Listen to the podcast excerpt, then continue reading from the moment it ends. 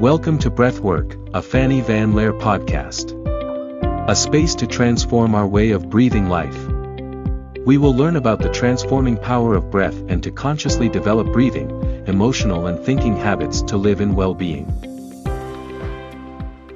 Few people knows that the breathing deviations correspond to emotional blockages and certain attitudes towards life because the body accurately reflects the way in which we relate to ourselves and to life.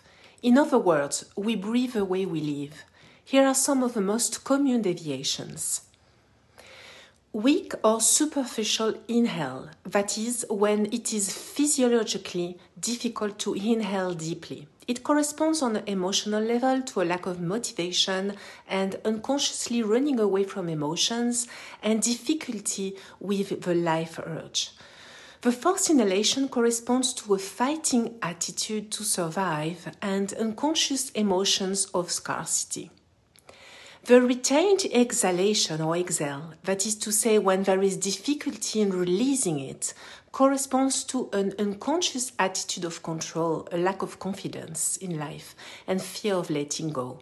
And the pushed exhale or forced exhale correspond to an unconscious denial of emotions, trying to get rid of the past and unconscious rage.